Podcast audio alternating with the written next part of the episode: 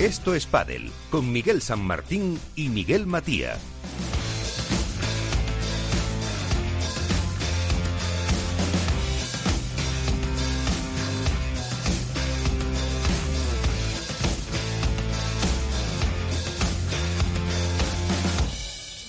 Pues ya estamos aquí. hemos vuelto. Eh, hemos vuelto. Un mesecito largo eh, de parón, merecido a todas luces, para que podamos descansar. Algunos lo que habéis hecho es trabajar más todavía, pero bueno. bueno, que, bueno, buenas, bienvenidos a todos.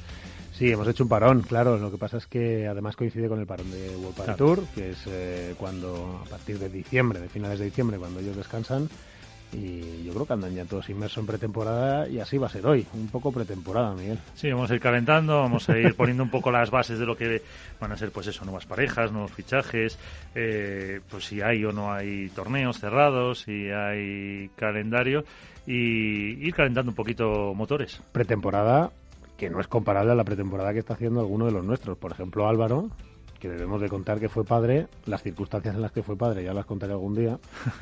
y, nada, y que todo fue bien. Álvaro, enhorabuena, ¿eh? Álvaro López, muy buenas. Ahora le daremos la enhorabuena.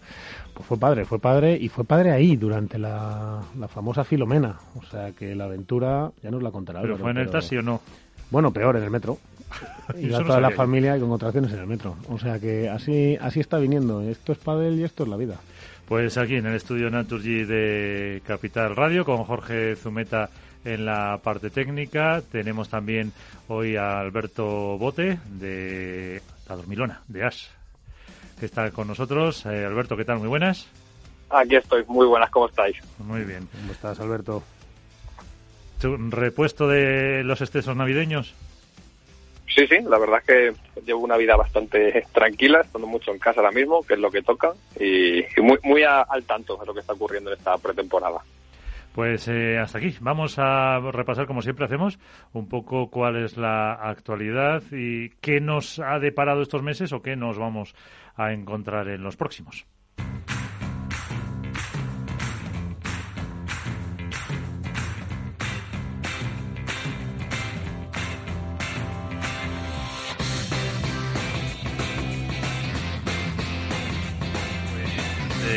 Bueno, eh, la verdad que una temporada movida en cuanto a lo primero en cuanto a los fichajes, la, verdad que el circuito ha parado, pero los fichajes eh, están ahí. Quizá las marcas se han movido más que otras temporadas, los jugadores también. En concreto, por ejemplo, la marca Siux que ha fichado a un, a un gran equipo, ha fichado a Iván Ramírez, ha fichado a Miguel Semler, eh, Pati Yaguno en el apartado femenino, igual que Araceli Martínez también ha fichado a Ernesto Moreno y bueno, por lo que sabemos, aunque todavía no están confirmados, quedan un par de fichajes más, o sea que todavía queda porque Siux nos dé más noticias este año. Eh, también se ha movido Teresa Navarro, que ha fichado por ejemplo por Dunlop. Eh, otras noticias destacadas, más allá de todos los cambios, como decimos, de pareja, ha sido el fichaje de Elie Meatraín, que ha entrado en la junta directiva de la Federación Española de Padel eh, así que un movimiento, la verdad que importante, yo creo, para el pádel femenino y para la Federación Española que sigue sumando, eh, creo que buenas decisiones en cuanto a reforzar su equipo y, crear un, un, buen cómputo de gente que al final trabaje por el pádel. Y luego en cuanto a despedidas, quizás los de los últimos días eh, ha salido pues Blanca Bernal, la que hasta ahora era fisioterapeuta del circuito profesional, ha dejado de serlo este año habrá relevo en, en ese área porque se ha despedido por motivos eh, laborales y luego quizá también lo más sonado también de las últimas jornadas ha sido ese viaje a las Maldivas, ese eh, explosión de pádel en, en en donde hemos podido ver a Martita Ortega, a Marta Marrero, a Paquito Navarro, a Hernán Bebe Auguste y a Simón Vázquez.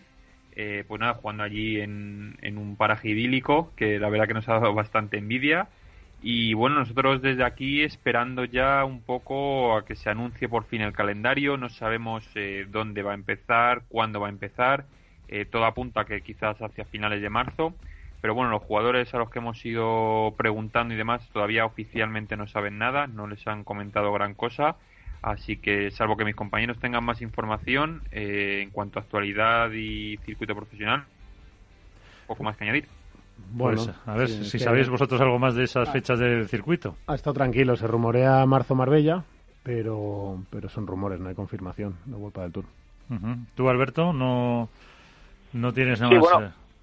del calendario Vuelta del Tour no, no hay nada todavía eh, muy confirmado, salvo que dudo mucho que se vaya a poder anunciar quizá una temporada completa de las circunstancias, ¿no? Por aquello, no porque no se pueda componer, sino por que va a ser eh, comprometido por los diferentes escenarios, las comunidades autónomas tienen medidas diferentes que, cambian en función de, bueno, pues de la situación, entonces quizá a lo mejor eh, vayan poco a poco incorporando pruebas a un calendario, pues quizá un poco más reducido, aunque luego al final de año sea, sea más amplio. Y luego en el apartado de fichajes, eh, yo creo que la gran noticia ha sido no que Combat bueno pues ha despedido se ha despedido no ha despedido a, los que eran sus embajadores hasta el momento eh, a Uri Botello a Rafa Méndez a Teresa Navarro y ha apostado por esa esa línea de padre materno que ha llamado los 100 de Combat a pesar de que ahora también ha, incorporado pues, a Juan Cruz Beluati que es, todo un subcampeón de España y que bueno porque la marca Ciclon eh, ha contratado a Rafa Méndez, a Nacho Gadea, a Ángela Caro,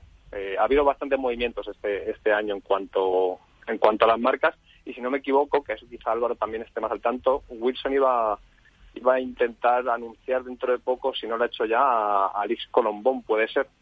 Exacto, sí, sí, lo ha anunciado, lo ha anunciado ya, por lo menos en nota de prensa. En redes sociales no he podido, he podido mirarlo, pero en nota de prensa oficial como tal a mí sí que me ha, me ha llegado al, a mi correo. Y, bueno, no sé, no sé si lo has dicho, ¿no, Álvaro? Pero bueno, Dineno se confirma con Bullpadel, ¿no? Exacto, Dineno también confirmó eh, y anunció eh, su fichaje por Bullpadel, así que bueno, pues para una pareja eh, Bullpadel eh, que va a tener en el, en el apartado masculino, 100%. Sí, es muy interesante eso que habéis comentado, lo de, eh, bueno, el tema de los fichajes, pero decía es muy interesante el tema de Combat, con este tema de los 100 de Combat, porque, como bien ha apuntado Alberto, em, lo que hace es desprenderse de una bolsa de jugadores importante. Eh, no sabemos si a la larga volverá a recuperar ese número de jugadores que tenía fichado, porque tenía bastantes y ahora no. Y mm, quitando Juan Cruz Beluati, parece que ha cambiado su estrategia un poco, se ha desprendido de esa bolsa, es decir, Uri no sigue, por lo tanto Uri va, se va con Sioux y, y es un cambio de estrategia en una marca que llama siempre mucho la atención, ¿no? Hay, hay tres o cuatro marcas que llaman la atención desde hace tiempo. Yo creo que son Bullpadel, Wilson, Combat, tal, por un poco sus estrategias, o a todo el mundo le interesan. Y yo creo que será interesante estar muy atentos a la estrategia de Combat, que seguramente sigue vendiendo eh, todo en canal propio, más luego los test point y las zonas de semidistribución que tiene, pero, pero bueno, algo tiene que ver. Yo creo que algún compañero nuestro, incluso Iván, que hoy no está aquí con nosotros, ha, sido anunciado como uno de los 100 de Combat. Uno de los 99 más Iván. Claro, pero es, es, interesante porque, porque es migrar un tipo de patrocinio y de apoyo y de activación a otro diferente. ¿Por qué eso? ¿Por qué creéis que es? ¿Porque no da la suficiente rentabilidad a los jugadores profesionales? ¿Porque mm, bueno, también la pandemia puede haber influido? O porque eh, a lo mejor ven más posibilidad de vender al canal minorista, que al final es el que compramos las palas, eh, a través de esa estrategia? Es que en este caso cambia todo, porque la gente debe saber que Combat, bueno, lo primero, la rentabilidad habría que medirla en varios puntos, y no todos son retornos directos, de, no son todo beneficio o retorno directo, ¿no? No es, no es todo caja, no son todo incomes. Eh, eso por un lado. Por otro lado, el canal de Combat, el canal de Combat es bastante lo que se suele llamar es un B2B, pero o sea, un B2C, es decir, ellos tienen su, eh, ellos venden en su propio canal, efectivamente, y, van directamente, o sea, se evitan muchos canales. También por eso pueden competir con esos precios, porque esos precios lo que hacen es que no están engordados, esos no tienen la necesidad de poner unos precios más altos porque entre medias no tienen cinco canales. ¿Esto qué significa? Y ya verás cómo responde al final la rentabilidad. Pues que ellos no tienen que darle a un distribuidor de zona que luego tiene que darle a una serie de tiendas o clubs que luego tienen que darle a unos monitores o a unos comerciales. Estos distribuidores, además, primeros de zona o de país, tienen comerciales, etcétera, y luego eh, grandes superficies y el stock flotante. Esos son un poco los 6-7 canales que lo que hacen es eh, encarecer el precio final para el cliente. Eh, al final Combat lo que hace es, un, es una venta directa al cliente, que lo compra en su página web, y con eso se evita varios canales. No todos, porque no te puedes evitar todos, porque al final el stock pues depende del año. El stock positivo y el stock negativo para mí son un, el exceso de stock positivo el exceso de stock negativo son un canal más, ¿no? Porque dejas de vender palas o porque tienes muchas que las vas a tener que sacar a otro precio, etcétera. Entonces, esto es lo que hace Combat. Y luego, en cuanto a la rentabilidad, por lo tanto, tiene sentido que se apoye en determinados influencers o ambasadores. Yo creo que ha hecho una mezcla entre lo que es tener ambasadores influencers y el método tradicional, ¿vale? Que tiene muy, que está muy bien pensado, porque el padel es, es muy moderno en su relación con las redes sociales y la publicidad. Es un deporte que no es comparable a ningún otro, ni al tenis, ni al fútbol, ni a los tradicionales. No es comparable. Tiene un sistema, tiene tiene unas rutinas de reclamo en redes sociales y tal muy distintas, que esto le cuesta mucho a las grandes marcas y entenderlo, y les cuesta bastante. Ellos intentan activar sus métodos tradicionales y les cuesta. Y por otro lado, y esa es la llegada de Combat, que entiende todo ese proceso mucho más rápido y lo activa de una forma más agresiva. Por otro lado, la rentabilidad que ha tenido con sus jugadores, pues bueno, no lo sé, no es discutible que la rentabilidad cualitativa de con Uri y Javi Ruiz fue muy buena porque no todo es cuántas palas han vendido. Si fuera simplemente a cuántas palas venden, si se hiciera ese análisis, Miguel, interesante, ¿no? económico, aquí en una, en, una, radio tan, tan económica y que nos podrían dar lecciones, pues a lo mejor hay uno que sí, uno que no, no lo sé, ¿vale? O todos que no, no lo sé. Pero claro, tienes que posicionar la marca, tienes que darle una, un estilo, tienes, tienes, hay muchísima venta que luego es eh, diferida por, la, por el reclamo, por lo que queda en la retina del, del posible cliente tienes, eh, tienes un estilo y tienes un eslogan, tienes un claim que tienes que alimentar y activar. Y dentro de todo eso, ahora si tú me dices, no sé quién gana por, inventarme cifras, 100 millones de euros al año y vende suficientes palas para regular 100 millones de euros, pues los hay algunos que sí, muchos, y la mayoría no. Pero puedes estar sin jugadores. Mi respuesta, cuando quieres ir a tope, salvo que te inventes modelos muy, muy creativos, no. Entonces veremos a ver este modelo creativo, que puede ser una buena idea para bueno, cómo funciona. Sí, es verdad, quitando a que lo que decías tú, la clave fue la posiciona, el posicionamiento que hizo con Uri Javi hace dos temporadas. Alineó muy bien el mensaje, el producto y, la activación. Alberto, ¿qué ibas a decir? Sí, al final yo estoy un poco con lo que dice Miguel porque el retorno no tiene por qué ser directo. O sea, no todo se puede medir en, en términos cuantitativos en cuanto a un fichaje se refiere eh, Uri y Javi han vendido o sus nombres venden las palas que cuesta el bueno pues el salario que perciben anualmente puede que no pero no se trata solo de eso se trata del nombre que ha forjado Combat del eslogan de qué supone eh, tener palas en un rango de precio por debajo de los 100 euros que por cierto profesionales con que, ellas que por cierto Bote, que en este caso en este caso nosotros no vamos a contar las cifras porque sería hay que tener cuidado con eso pero en este caso a tu pregunta que has hecho, que era que ya sé que era una pregunta retórica, eh, ¿valen el precio que tal? Pues para mí Uri y Javi sí. A lo mejor hay otros que no. Pero, pero precisamente son los jugadores que no eran muy caros. efectivamente, o sea, la apuesta de Combat fue coger dos jugadores eh, cuando no estaban en su top y, coincidió, o bueno, tuvo, tuvieron el ojo desde Combat para ver que había un desarrollo profesional eh, y deportivo que podía llegar hasta ahí. Uri a lo mejor sí, había hecho alguna cosa más, se había estado en algún máster, etcétera, pero, era una apuesta, sí. Claro, pero era una apuesta y lo cierto es que ha conseguido mejorar eh, ostensiblemente, eh, bueno, pues lo que había lo que había conseguido. Pero no todo se mide en términos monetarios, por decirlo de alguna forma. O sea, Combat en este caso ha conseguido mucho más que vender el volumen que venda de palas anualmente junto con Uri Botello y Javier Ruiz. lo que hace yo creo que es reordenar un poco la estrategia, reenfocarla, ¿no? Y, y el mensaje ha calado muy bien, porque ese mensaje de volvemos y apostamos por el pádel amateur, por el jugador de a pie, de calle, que va a consumir nuestro producto y que no tiene por qué renunciar a un producto top por comprar palas de 90, 95 euros, creo que ha calado muy bien y por lo menos han hecho mucho ruido y ha llegado, que al final de eso se trata la estrategia. Sí, yo lo que creo es que han tomado una buena decisión ante una situación que se les planteaba. Es decir, eh, no podían tener pareja porque, porque Javi Ruiz se fue a Sius, que por cierto, un Javi Ruiz que se fue a Sius con unos problemas que ya lo comentamos aquí, eh, importantes en cuanto a la interpretación de, los hechos consumados, junto hacia la marca Combat, que yo no sé si no va a acabar en el juicio que, se intuía, tiene muchos visos de que sí, y, así a priori, hablando como un ignorante que soy, obviamente, en temas legales, eh, yo creo que con muchas probabilidades de que Javi tenga que que asumir o aceptar algunos errores. alguna sí, sí, eh, eso parece que podría ir por esa línea. Entonces, eh, ¿qué pasaba con Combat? Pues no podía tener a Javi y a Uri. Bueno, la pandemia, la pandemia les ha pasado a todos factura. Al ser una marca más nueva, nos ha pasado a Hook también. las relaciones son más inestables o más dudosas o tienes más dudas sobre qué hacer.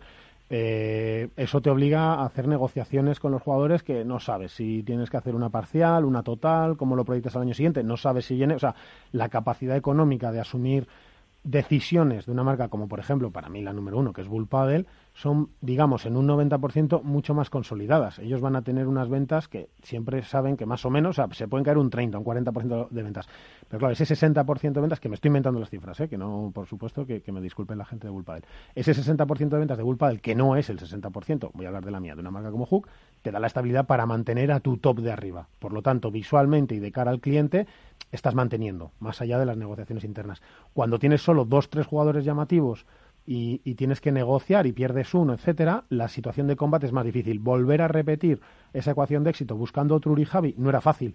Por, uno, porque hay que buscar un perfil muy concreto. Dos, porque el mercado tampoco los tenía. Y por tanto no existía esa misma ecuación. Y por tanto, ¿qué hace? Yo creo que muy inteligentemente, no sé si Álvaro y Alberto están conmigo en todo esto, claro, que estoy soltando aquí un rollo. Eh, ¿Qué hace al final? Pues tomar una decisión y decir, oye, mm, ya que no podemos lo que queremos o lo que teníamos, pues nos reinventamos de otra forma. Y al final, es a mí me gusta esa, esa acción de los 100 de Combat, que esta mañana además he tenido oportunidad de hablar de ella con, uno de sus creadores. A mí me gusta muchísimo, no sé vosotros qué pensáis. Sí, a mí, vamos, yo creo que, que, es muy acertada, sobre todo va muy en la línea de lo que es Combat y refuerza mucho el mensaje y el eslogan que lleva detrás. Que, que, al final se trata de eso, ¿eh? O sea, una marca no eh, tiene que tener un buen producto, por supuesto, porque eso es lo que al final hace que el cliente repita y, poder fidelizarlo. Pero es, es lo que transmite. Y, en el pádel cada vez es más importante. Antes se, trataba de una cuestión de modas en muchos aspectos, pero las marcas ya no son marcas nicho solo. Cada vez son transatlánticos más importantes, hay un desarrollo, una infraestructura detrás, y, bueno, pues cada vez mayor y, es muy importante qué se transmite y cómo se transmite. Y en eso Combat, de una forma quizá más agresiva o menos ortodoxa hasta el momento que, sus competidoras, ha conseguido que su mensaje cale mucho inicialmente y cuando podía desvirtuarse por la circunstancia que comenta Miguel, porque no podían tener una pareja dentro del top ten, que era uno de, bueno, pues de sus inputs positivos, ha conseguido darle la vuelta y eh, una situación complicada manejarla de una forma bastante, bastante notable.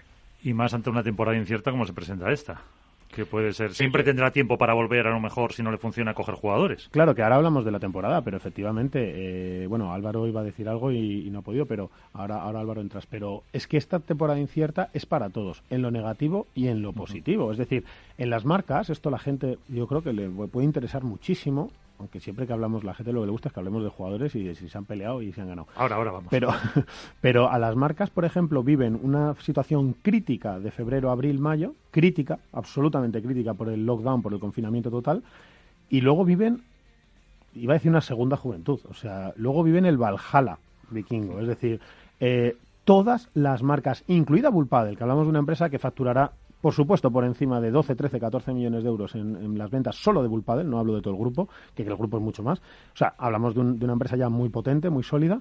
Se quedan sin stock para absolutamente todo el mundo. Es decir, no para España, no para Aragón, no para Madrid, no, para todo el mundo. Esto le pasa a todas las marcas, absolutamente a todas. Rotura de stock, petición de stock a las fábricas salvaje. En todos lados, da igual Pakistán, que China, que Madrid, da exactamente igual. ¿A qué te enfrentas el año que viene? A una incertidumbre absoluta. Es decir, si hay, dependiendo del nivel de confinamiento, el pádel va a seguir siendo un nicho de, para la gente. Claro, la gente no, no va a los cines, no va al teatro, no va a comer, no va a restaurantes, no, no va a conciertos, no, no sale de la ciudad.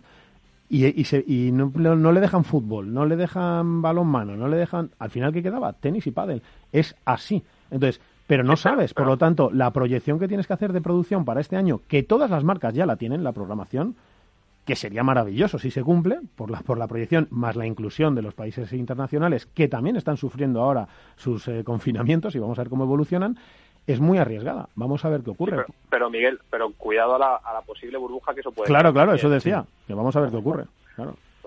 Esto parece para el business, ¿eh?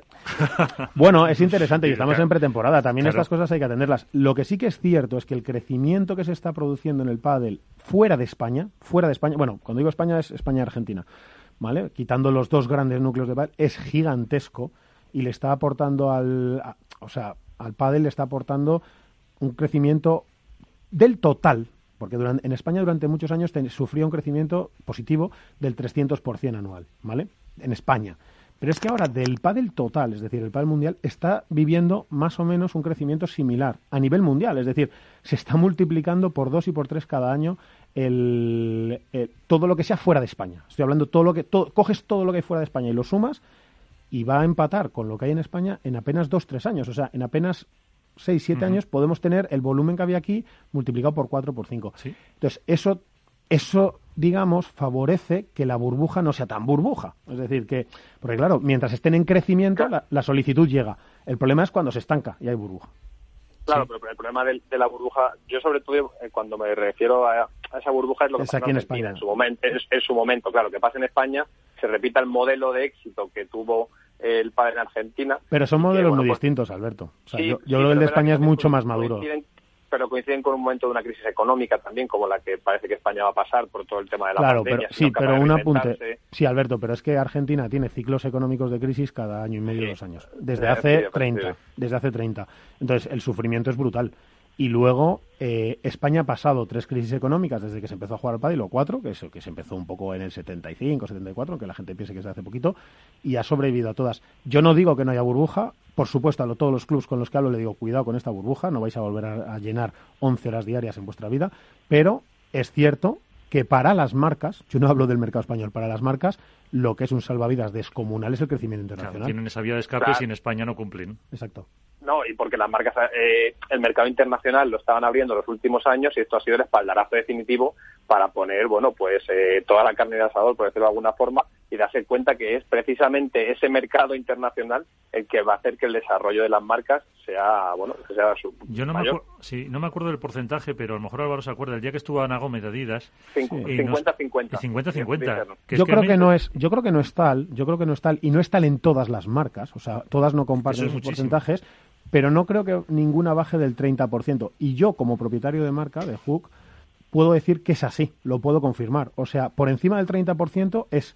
Y, por, y eso y además dividido en muchos países. O sea, se acerca al 40 y pico. Entonces, eso es una maravilla. Es decir, que tú puedas diversificar tu mercado en varios países o sea, que el casi el 40 al 50, o sea, eso se carga con perdón, que esto algunos se va ya a tirar de los pelos y se va a colgar, ir colgando si queréis y, Se carga la ley de Pareto, es decir, ese 80-20 famoso, ¿no? Que el 80% de tus clientes se oponen el 20% de tus ventas y el 20% de tus clientes el 80% y para que tengas cuidado en eso. Bueno, pues aquí no se da en las marcas, están consiguiendo que el 40, oye, en el caso de Adidas el 50, que eso no tienen por qué ser todas, sus ventas estén a nivel internacional. Esto significa que están a lo mejor divididos en 17 eh, distribuidores. Eso es una maravilla, eso te da una solidez sensacional para una empresa porque tienes mucha tranquilidad. Puedes gestionar tres caídas al año, cuatro, pero sigues teniendo 15 abiertas y ya te encargarás de reabrirlas.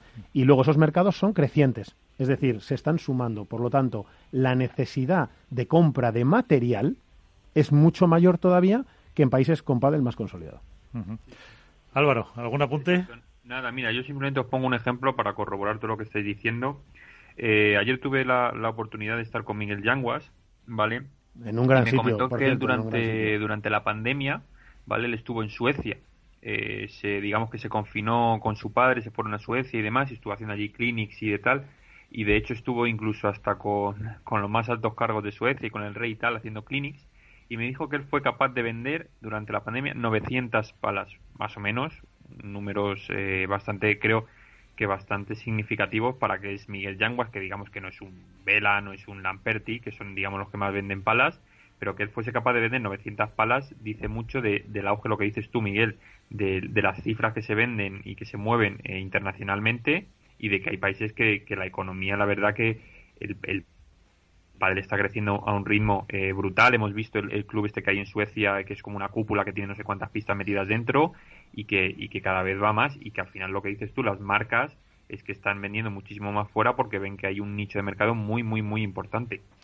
Bueno, y además... hay, que, hay que diferenciar, yo creo, entre cuando hablamos de burbuja o de qué va a pasar después de este boom eh, temporal, no olvidemos que es temporal por las circunstancias de las que hablaba Miguel antes, que no hay ocio. La realidad es que en un país como España apenas hay ocio y la gente apuesta sobre todo por, por la seguridad y la salud. Y el pádel pues mantiene a priori esas distancias y esas medidas eh, que te permiten estar tranquilo y poder, oye, pues despejarte y que haya algo más en tu rutina que trabajo, casa, compra y paseo, ¿no? Eh, entonces, cuando hablamos de burbuja, eh, hay que diferenciar entre las marcas que están consolidadas, que evidentemente tienen un plan, eh, tienen una estrategia y es el, padre internacional el que va a hacer que crezcan, no que decrezcan, sino al resto de la industria. Como hablaba Miguel, a los clubes, por ejemplo, a esas marcas nicho que están por debajo y que estaban empezando a crecer, que ahora probablemente vean cómo sus ventas se incrementan, pero ¿qué pasará en el 2022 cuando realmente nos esté vendiendo un 200%, como está pasando ahora? ¿Qué va a pasar a nivel del desarrollo de entrenadores? Eh, yo voy un poco a eso. Que sí, eh, Bueno, es que son dos mercados, efectivamente. Por un lado está el mercado de clubs, de, de usuarios, de practicantes y todo lo que eso conlleva, es decir, entrenadores, formación, docencia, lo que sea, ¿no? Eh, sponsorización de las pistas en función de tu, la ocupación de tu club, la gestión, los empleados. O sea, eso es un mundo gigante, efectivamente, y ahí ahora mismo hay una burbuja enorme, como dice Alberto, enorme. Ahora, que también el pádel se la ha ganado. Que también el pádel se la ha ganado. Sí, porque sí, recordemos. por supuesto. No, no, sí, ya, ya sé que tú no lo estás quitando para nada, eh, lo sé, Alberto, pero yo quería decirlo porque el pádel 1 lo hemos contado aquí mucho y tuvimos a los protagonistas. Peleó muchísimo al lado del tenis la posibilidad de abrir, lo justificó y lo enseñó y lo demostró y luego además ha sido un probablemente en el segmento deportivo me atrevería a decir que junto con el golf seguramente sean los deportes los dos deportes en España más digitalizados de largo. Es decir le sacan años luz a los demás. Es decir eh, los Playtomic los eh, Siltec eh, los Matchpoint, todos estos, lo que, lo que estaban haciendo vendiendo los CRMs a los clubs, los Playtomic hacían que te descargaras la app, lo que están haciendo en verdad no es un gran negocio, que también ellos como empresas, lo que están haciendo es que una persona esté localizada con su nombre y apellido y DNI, dónde va a jugar, en qué sitio, a qué hora entra, con cuántos se relaciona y a qué hora acaba. Eso es la digitalización de lo que ocurre, de lo que hace ese CRM. Ya soñarían, ya soñarían eh, todos los demás deportes tener ese control. Toda esa justificación y esa digitalización, que fue casual, que no se ha hecho en base a la pandemia, sino que llegó la pandemia y estaban digitalizados los clubs, porque se hizo una profesionalización de, de la gestión, y encima ahí apareció Siltec con Sergio Servert, que fue el, y, y Santi Corredor y David Morales, que fueron los creadores de Siltec, que fueron ellos no podían prever nada de esto, pero eso han sido salvavidas. Es decir, como yo digo a veces, muchas, muchas veces, y, y, y aquí va la frase, al final el pádel es, hasta ahora ha sido un poco la cucaracha en la bomba atómica. Es decir, ha sobrevivido a todo, a todo, de momento. Pero veremos a ver, porque lo que ha relegado esto, y acabo, y ya dejamos este pestiño, que alguno ya, bueno, alguno ya ha colgado. Lo que, lo, que ha, lo que ha relegado esto es la concentración de la oferta, que ya se estaba dando. Se había empezado a dar una concentración de la oferta justo antes de la pandemia. En la pandemia nos temimos lo peor, que a la salida se caían un montón de clubs, y, lo que, y ha sido al revés, se han llenado los clubs. ¿Qué ocurre? Que eso se ha relegado, pero eso va a pasar. Y esa es la burbuja de la que habla Alberto. Es decir, si ya habíamos empezado un proceso de concentración, o sea, ya se caían clubs y la gente se reunía en clubs más grandes, eh, mejor eh, situados, mejor gestionados, etcétera. Eso ya había empezado. Eso volverá. Porque, lo, porque la capacidad de penetración del pádel en España, que es del 12-13%, es decir, llega hasta 5 o 6 millones de personas, ese es el techo hasta ahora. Y no parece que pueda haber más por las circunstancias del deporte, por edad, por, por, por, por condiciones, por practicantes, etcétera. Con lo cual España ya está en su techo. Uh -huh. Ahora, ¿que tiene una incorporación natural muy buena de practicantes nuevas, renovable? Sí, es verdad. Pero está, por lo tanto, se estaba dando ya el exceso de oferta y se estaba produciendo una concentración del mercado.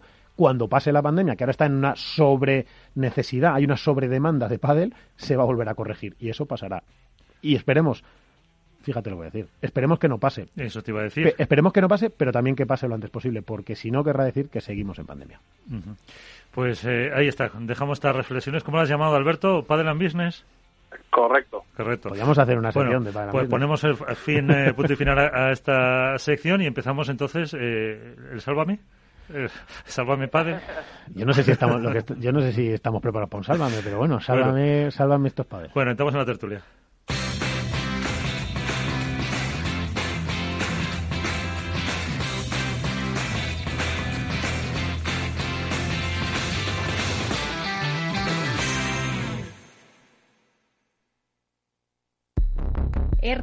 ERES, teletrabajo, conciliación, reforma laboral, horario flexible, temporalidad.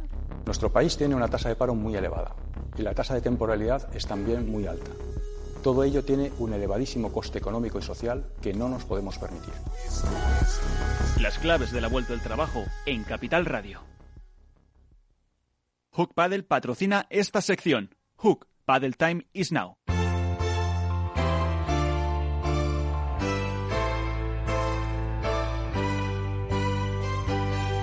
En Esto es comienza el debate.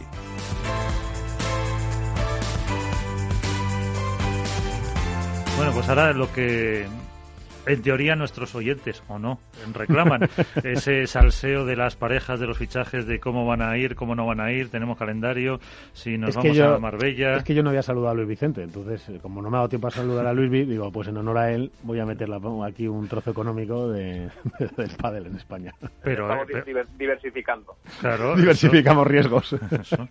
Hay que Oye, que echamos de menos a... Oye, vamos a mandar un saludo, echamos de menos a Iván, que no está hoy, a Ceci, que ya está incorporada casi, bueno, que está recuperándose. Ya está entrenando, ¿no? No sé si está entrenando a medias o a tope.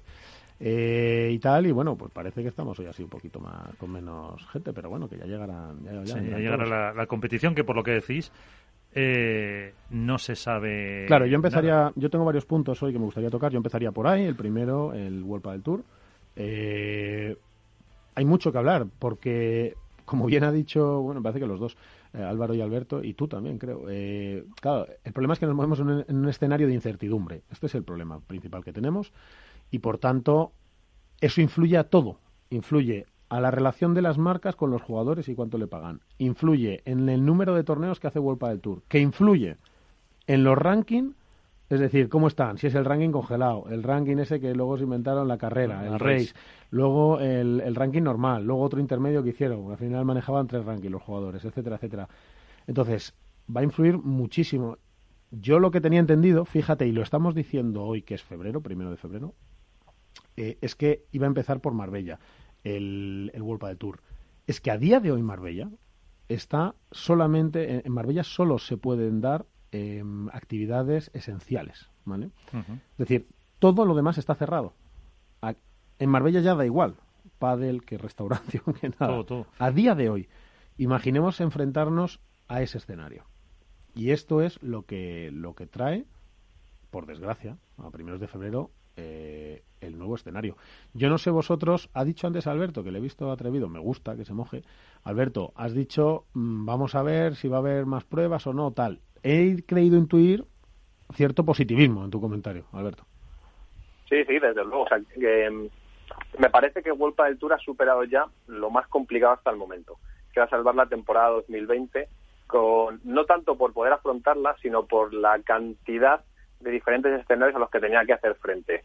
Ahora se ha entrado en un terreno eh, muy diferente, quizá, ¿no? en el que, bueno, pues cada comunidad eh, está tomando sus propias decisiones, quizá antes había unos criterios más unificados y es ahí donde va a tener bueno pues que, medir muy bien eh, cuáles son los eh, bueno pues los torneos o dónde se pueden celebrar y por eso decía un poco que a todos nos encantaría ver un, de primeras un calendario con 20 pruebas, 21 pruebas, muy ambicioso y que hiciera que el PADE volviera por lo alto. Y no digo que no vaya a ser así la temporada, que de verdad es lo que creo que va a pasar, pero me parece que puede darse la circunstancia en la que bueno eh, se incorpore un calendario comedido, por decirlo de alguna forma, y que poco a poco, en función de cómo avance la pandemia, la situación eh, sanitaria en nuestro país y también a nivel internacional, porque no olvidemos que World Tour había iniciado esa ruta hace un par de años de una forma mucho más potente y es gran parte eh, bueno pues de su hoja de ruta eh, y creo que eso es lo que se dará, que poco a poco World del Tour irá incorporando eh, torneos al calendario y que quizá el primer escenario descolocará a lo mejor un poco, eh, pero esto es una apuesta, o sea, tampoco tengo más, más información quizá que, que vosotros, la verdad. ¿Crees que se puede retrasar? Porque a lo mejor se espera que evolucione la vacunación un poquito más, que haya menos eh, Yo me la juego que no. Yo me la juego porque lo que decías tú, por ejemplo, eh, has puesto el ejemplo de Marbella, que está eh, toda cerrada, toda actividad no esencial. Málaga capital no estaba cerrado porque es confinamientos perimetrales por municipios. Hoy sí. Imagínate que tienes cerrado eso y de, un día para otro. Sí, lo que pasa es que World del Tour ya ha aprendido dos cosas, yo creo. Ha aprendido. Eh, vamos, ha aprendido, que no que no supiera, pero tuvo que aprender como todo el mundo cuando llegó la pandemia, faltaría más. Ha aprendido que es capaz, con pérdidas ¿eh? o con los problemas que tenga, pero que sí es capaz de hacer buenos torneos para televisarlos simplemente sin público y que esos torneos obviamente tiene que, supongo, ¿eh? estoy hablando, claro, igual me está escuchando Hernando, cualquier golpe del todo y dirá, pero este qué dice. Pero ya le pido, le mando un saludo y le pido disculpas si digo cualquier. Y le pedimos una entrevista también. y que se venga un día y nos lo explique, pues sí, es verdad. Pero, pero entiendo que balanceando un poco el tema de pérdidas que puedan tener, que no que recordemos que Vuelta del Tour siempre ha sido, entre comillas, un circuito deficitario. Lo que pasa es que le reportaba al grupo DAM pues lo que ellos oye, veían que, que, buscaban. Pero sí que ha aprendido a hacer torneos y sabe que lo que lleve hecho, lo que lleve hecho de cara a la negociación con los jugadores, a un futuro, etcétera, es mejor. Es decir, que cuanto antes lo hagas, mejor. Antes no sabía si lo podía hacer. Ahora ya saben hacer torneos a puerta cerrada, con exclusión de medidas y tal. Es decir, ahora ya pasa como en el fútbol, como en el baloncesto. Ya vemos los. Entonces, yo imagino que tira, me imagino, claro, insisto, que sea la situación que sea, salvo un confinamiento severo y tal, tal, tal, que eso no habría forma nacional, pero que no parece que se vaya a dar por muchos motivos, va a tirar con el calendario para que cuando llegue tiempos mejores, que los optimistas pensamos que tiene que ser a partir de mayo-junio, pero ahora podríamos estar pensando septiembre-octubre, pues eh, tener avanzado lo máximo posible y volver a la normalidad que fuera, que a mí me da, por lo que estamos viviendo, que la normalidad, normalidad, es que no va a llegar hasta el 22-23. Entonces, pero World del Tour tiene que seguir. Y entre medias a World del Tour, por lo menos ha tenido dos ofertas de, para comprarlo. ahí, lo deja. en el ámbito deportivo, en cuanto a foros y demás, desde luego hasta 2022, yo, vamos, será impensable pensar que, que se puedan ver las imágenes del torneo exhibición este que hubo en Adelaida la semana pasada de tenis. Qué envidia, ¿eh? ¿eh? Alberto. Sí, sí, desde luego, vamos. fue, para mí ya creo que es la imagen deportiva del año, eh, sin, ningún tipo sí, de. Sí, sí, sí. A mí es que me, hizo, o sea, te emocionaba. Es que me quedé en la, me quedaba delante de la tele. No sé si os pasó igual, Alberto, durante varios minutos mirándolo como, como desolado. De, todas formas, había una cosa que no entendía. En Adelaida, casos cero, ¿no? Los jugadores han tenido que estar eh, confinados para descartar positivos. Eh, y había 50% de aforo. Si no hay coronavirus, ¿por qué no pones el 100%? Digo yo, no lo sé, se me ocurría el otro día. Tendrán los mismos cristos que aquí, ¿no? Pero, medidas nacionales, supranacionales. Cero, cero casos y hay una ciudad eh, cerca de Melbourne que ha tenido uno y la han confinado. Con un caso. El resto estaba limpio. Bueno, pero e-, eso es que cambio, eh, estamos hablando de, otro mundo. Que al final lo que voy es que dudo mucho que en 2021, a nivel de aforos en el ámbito deportivo, se pueda recuperar lo que lo que era la normalidad anterior o la tan mal denominada nueva normalidad que hablamos en, en su momento y que será para 2022 cuando se pueda. Bueno, claro, Alberto, es que recordemos que, que, el gobierno tenía previsto una vacunación del 70% para mayo-junio, que por supuesto ya no va a llegar y que además ya estamos viendo los problemas de suministros de vacunas. Es decir, eso afecta a World del Tour, porque luego lo hago con público, sin público, ¿dónde lo hago? Ahora, no es descartable que como se está internacionalizando, tal y como decíais, pues oye, que con esa agilidad que ha aprendido a tener, que por desgracia, porque no, no, no creo que le gustara nada a World del Tour, pero ha aprendido, ha tenido que aprender a ser ágil y moverse y cerrar pruebas más rápido, etcétera, etcétera, con el perjuicio económico que seguramente todo esto tiene, eh, no es descartable que de repente, tú has dicho Melbourne, pero que no puede ser Melbourne, pero puede ser no sé dónde en Suecia, tal, tal, donde las condiciones sean mucho más favorables y diga, oye, pues me voy a, a Bastad, que ahí puedo tener un 45, un 50% de aforo. Y no es lo mismo un 0 que un 50. No tiene nada que ver. Pero, por eso decía Miguel que eh, no, no es descartable, que de verdad que insisto que no tengo mucha información, ¿eh?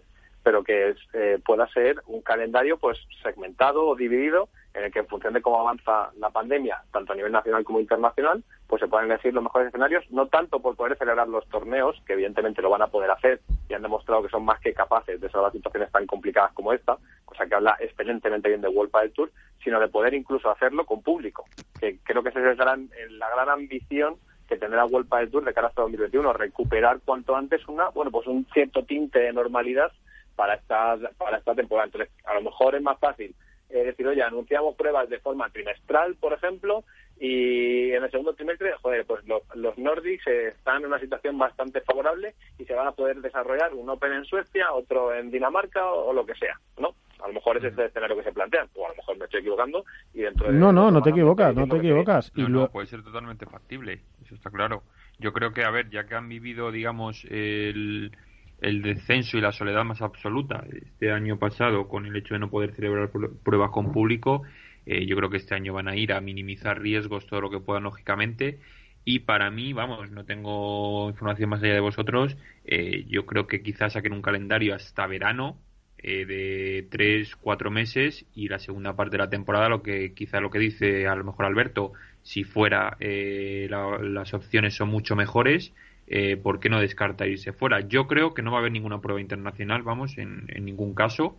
pero oye, todo puede ser que si la circunstancia lo permite, ni en Suecia o en sí, pero fíjate, o Álvaro, o cualquier otro lado, pero fíjate Álvaro, estoy de acuerdo, pero fíjate que la FIP, eh, Alberto y yo tuvimos la suerte y la bendición de poder ir a cubrir aquel evento a, a, Cagliari. Eh, fíjate que la FIP demostró un camino para hacer una prueba internacional segura. Es decir, no ha habido un solo caso de COVID, no ha habido ningún brote, etcétera, etcétera. Con un apoyo de la televisión brutal por parte de Sky, de Tennis Sport, etcétera. Es decir, vamos a ver. Italia no es precisamente un país cómodo para ir a hacer un. Bueno, Alberto, ¿y cómo estaba Cagliari, no? Que era desolador. O sea, las calles son, eran desoladoras. O sea, no, no había nadie. Acuérdate que a partir de las 6 de la tarde había toque de queda, solo había delivery hasta las 8 o las 10, no me equivoco. Que a nosotros muchas veces, de hecho, no, podíamos eh, pedir, pedir la cena, no tenían que solventar desde la propia Federación Internacional de Padel. Eh, y, y la Federación Internacional consiguió, pues eso, demostrar que se puede hacer un torneo con la máxima seguridad en el ámbito eh, internacional y seguir promoviendo el pádel fuera, que, que va la línea que hablábamos antes, ¿no? Eso es lo que yo decía, es decir, a mí no se puede. Otra cosa es que lo, que lo quieran recorrer. Desde luego, los que han demostrado ser absolutos expertos en sacar lo que se comprometieron, como luchando mucho, ha sido World del Tour. Pero ese es el punto crítico para mí, no tanto el calendario, el COVID y tal. Es decir, se encuentran a dos años, dos años y pico de la renovación con los jugadores de los contratos para que World del Tour siga, se encuentra entre medias que han tenido ofertas económicas, ¿vale? Que al final no se han concluido, pero las ha tenido. Igual Tour ha puesto precio a su cabeza.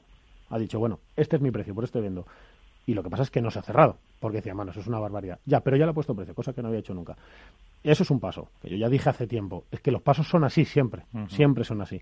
Y, por otro lado, tiene que renegociar con los jugadores cómo queda esta temporada en cuanto a ingresos, en cuanto al bonus pool de final de año, en cuanto a qué les asegura un mínimo, etcétera. Es decir, se va a encontrar, porque World al Tour no tiene que negociar dentro de dos años y medio, la gente está equivocada.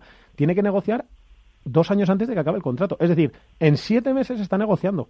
Porque cuando quede un año de contrato no vale nada ese circuito. O sea, si tú tienes ya a un año cerrado, no vale nada entre comillas, vale muchísimo. Pero me refiero, para una negocia para un, para un posible comprador, no hay color. O sea, tiene, un comprador tiene que comprarlo con una renovación a seis años, a siete años, una visibilidad con los jugadores. O te viene un Fabriz y te, te hace una oferta y tal. Entonces, se va a encontrar en mitad de la ejecución de este nuevo calendario, en mitad de todo el Cristo que tiene, por, por la que tiene, claro, por supuesto, se va a encontrar con este tramo que ya está cerca, ya está inmediato a la negociación con los jugadores. La ecuación es diabólica para Vuelta del Tour, que además tiene que negociar en ese mismo momento, igual que dice, oye, que tendremos que hablar de esto, de te estoy pagando menos porque no puedo, etcétera, etcétera. Que ahí es verdad y hay que decir, los jugadores se han portado muy bien con Vuelta del Tour, porque han, han asumido muchos, eh, muchos descensos y tal, entendiendo la situación, pero esa es la ecuación diabólica en la que Vuelta del Tour tiene que sacar un calendario.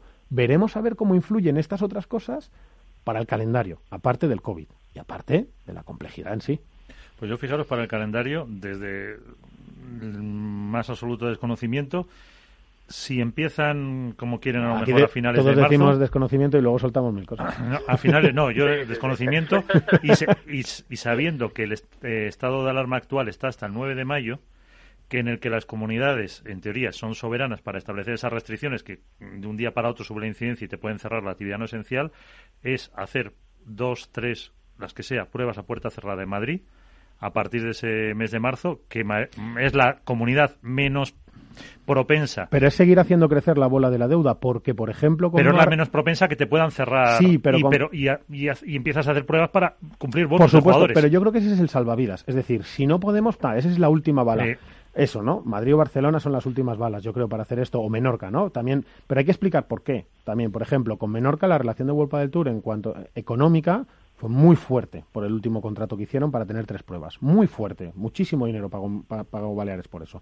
Mucho más que otros. Por ejemplo, eh, con, con Málaga también tiene un gran acuerdo económico, pero tiene para tres años. Es decir, si tú no lo haces este año, eh, va para el siguiente. Esos sí son ingresos que deja de percibir importantísimos World del Tour. Entonces, aquí los consistorios, claro, mm, ya lo han pagado o, lo pagan año a año. Entonces, salvo eh, medidas extraordinarias de pago para este tipo de historias, yo creo que World del Tour, a lo que voy, perdón, que igual estaba complicando un poco el mensaje, a lo que voy es, si puede hacer Marbella, lo va a hacer. Si puede, sin público, claro, pues si ya lo está haciendo sin público. Claro, ah, no, que al final lo que estás diciendo es que, cuando, que la gente se haga la idea que cuando se habla de un torneo, celebrarlo en Marbella, en Madrid a puerta cerrada, donde sea, no se habla solo de pérdidas a nivel de ticketing, que hay mucho, mucho más detrás, ¿no? Sí, sí, claro. con muchísimo. Es que tiene, es Y que, yo- por es eso- que en los acuerdos de patrocinio con los, con los prime sponsors del, del, del circuito ha tenido que negociar, se ha tenido que sentar a hablar, a decir, oye, es que yo no te puedo pagar lo mismo si tú, por supuesto, si me haces 10 pruebas 11, me haces es una forma de hablar, si ya sabemos que no puedes, pero bueno, si yo te entiendo, pero no te puedo pagar lo mismo porque teníamos hablado al 20. No te puedo pagar lo mismo porque los impactos son menos. El eh, la, la afluencia de público es, pues yo qué sé, pongamos que son en total, sumándola de todos los días, 40.000 menos por, por prueba, que, que yo creo que es más incluso a veces. En las pruebas gordas puede ser hasta más. Pero bueno, 25.000 me da igual. Oye, que por siete pruebas que dejas de hacer son 150.000 impactos menos eh, presenciales, más el no sé qué, más la tele que no se ha producido. O sea, hablamos de millones de impactos y entonces World Tour sufre una renegociación. Por eso te digo que yo creo que aprendida un poco a, a sobrevivir, que World Tour ha aprendido a sobrevivir, ha tenido que aprender, volver a aprender a andar y a nadar, como los niños. Yo creo que sí puede, es mi opinión, no lo sé, sí que va a intentar sacar fuera de Madrid todo lo que pueda. Sí, yo, a mí repetir el modelo de 2020, que fue un modelo de, circunstan de circunstancias, vamos, para poder sacar la temporada adelante, de sede única, a puerta cerrada y repetir durante dos, tres, cuatro torneos o los que sean, creo que no se va a dar. Sobre todo porque creo que Vuelta del Tour se ha dado cuenta que puede eh, desarrollar un calendario de una forma más o menos normalizada, aunque sea sin público o con un público acotado, como ha pasado en algunas pruebas, en el tramo final de la temporada. Es verdad que las circunstancias de, de, bueno, pues tanto a nivel de contagios y demás, o eh, medidas autonómicas serán diferentes en noviembre que lo son en febrero de 2021, pero se ha demostrado a sí mismo que lo puede hacer y que lo puede hacer muy bien. Entonces, de, sabiendo cómo el Vuelta del Tour, que son ambiciosos y que el desarrollo deportivo y a nivel de calendario siempre lo es, eh, no creo que dieran pasos atrás y volvieran a lo que es abril de 2020. No, yo Sí, que no. Eh, Además, yo, yo sobre todo os quiero, os quiero también hacer una pregunta. Has hablado, Miguel, de que, claro, la, la FIP es verdad que ha demostrado que puede hacerse. De hecho, la FIP ha lanzado un calendario para este año en diferentes países. Y sobre todo yo quiero preguntar, este año hay mundial, teóricamente, Y europeo. y europeo. Eh, bueno, pero mu- me refiero mundial porque es una cita que congrega a más, a más número de países y por ende de jugadores. Eh, ¿Veis factible que este año se pueda celebrar el mundial? En las condiciones en las que vimos en Cagliari, sí. Pero claro, Sin, ningún tipo sin ningún tipo de duda. ahora, ¿eso es celebrar un mundial? Pues no, claro.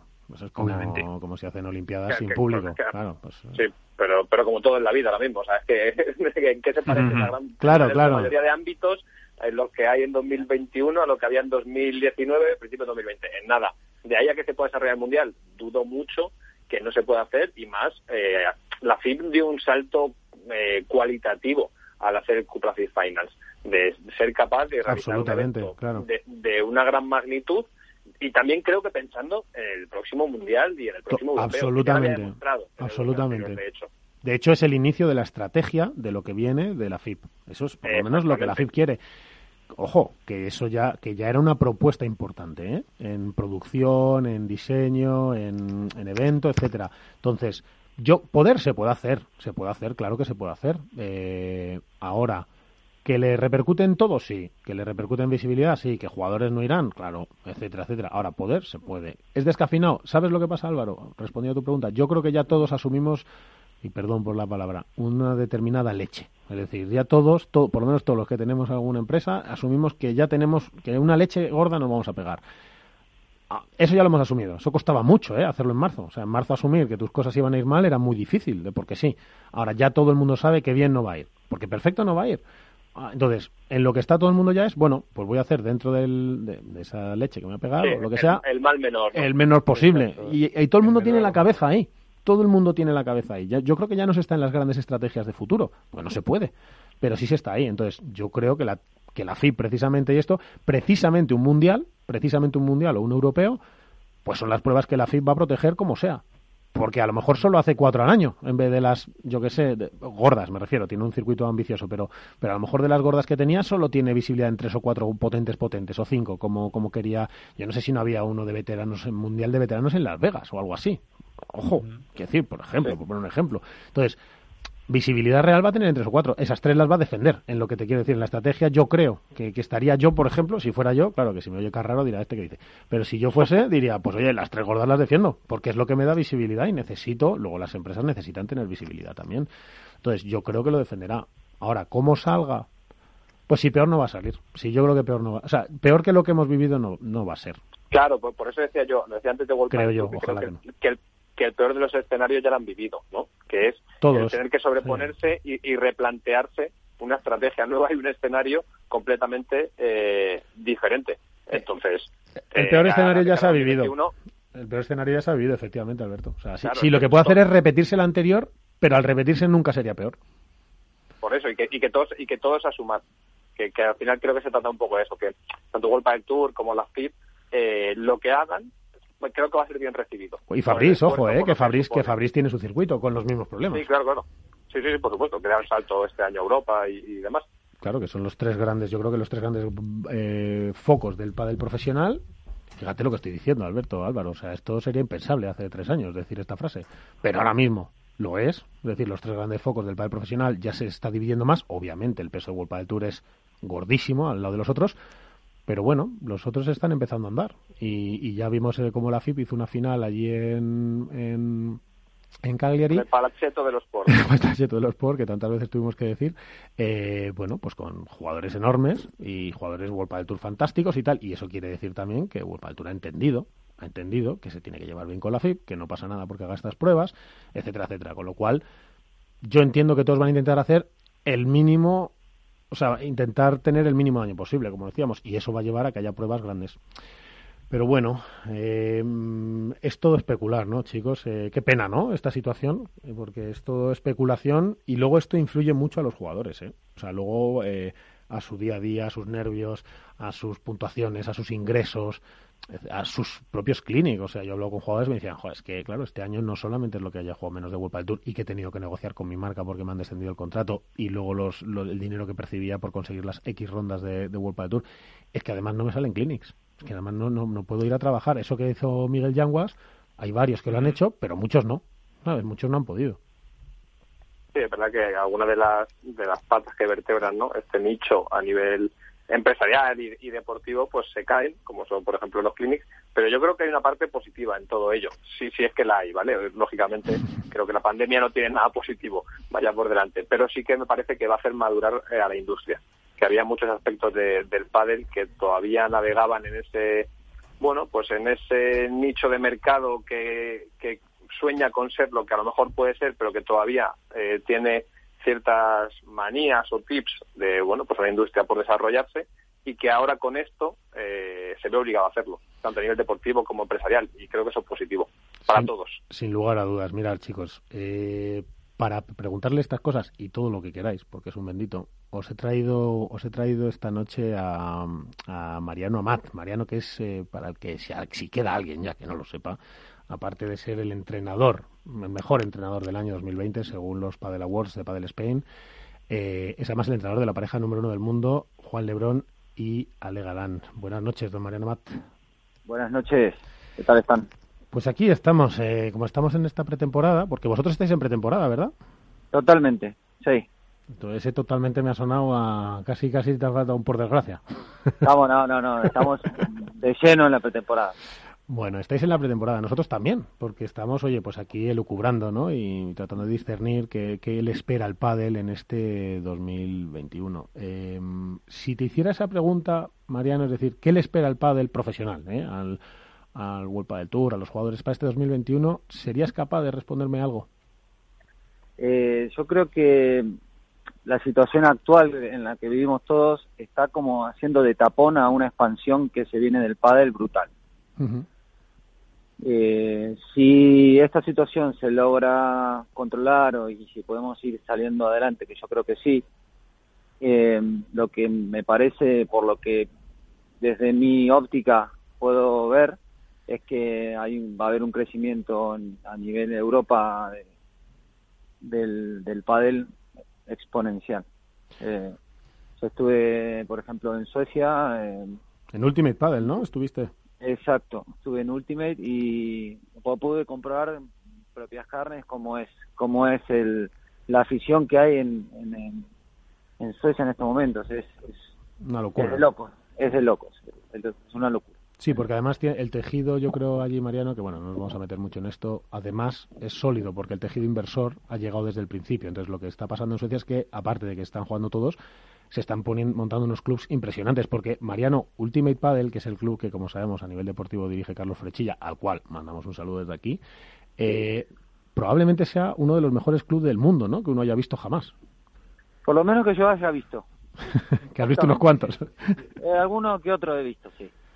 Eh, sí, sí, es un club que, que tiene una estructura brutal, brutal. Desde, para que se dé una idea, tiene alrededor de todo el club por dentro, tiene unas cortinas como los cines y en el techo tiene unos, unos paneles para insonorizar y estando dentro del club no se escucha tanto el sonido. Normalmente en un indoor casi ni puedes hablar por el ruido de la, del eco de la pelota y tal. En este club... Cuesta escuchar la pelota, ¿no? es, es brutal, ¿eh? Es brutal, es brutal. La verdad que sí. Pero yo creo que eso también eh, tiene una ventaja que es eh, todo el, lo que hemos aprendido, lo que, lo que, lo que ha aprendido, que ha crecido el pádel durante estos años, poder aprovecharlo y empezar desde de una base mucho más sólida que la que soy vi, por ejemplo, en Argentina o en, cuando llegué aquí a España. Oye, Mariano, porque, bueno, de eso podríamos hablar también muchísimo, porque claro, ahora cada país va a venir al pádel y cada uno le va a meter su estilo, porque no serán lo mismo los nórdicos que los anglosajones, que los mediterráneos, que los africanos, etcétera, porque claro, luego también están los catar, egipcios, no sé, en fin, es una locura. Eh, pero te quería preguntar, ¿cómo viven tus jugadores? Ahora, desde, desde tus jugadores y tú como entrenador, ¿cómo vivís esta expansión del pádel? Es decir, eh, ¿Estáis haciendo más clinics fuera? ¿Tenéis que viajar más? Eh, ¿Se os proyectan más cosas? ¿Estáis menos tiempo en España? más ¿Cómo, cómo lo estáis viviendo? Ah, en vuestro día a día, me refiero. Eh, bueno, sí, eh, ellos tienen... Uh, pasa que el día a día, la verdad, durante el año es complicado porque con tantos viajes, meter un evento de estos de, algún clinic se, se complica.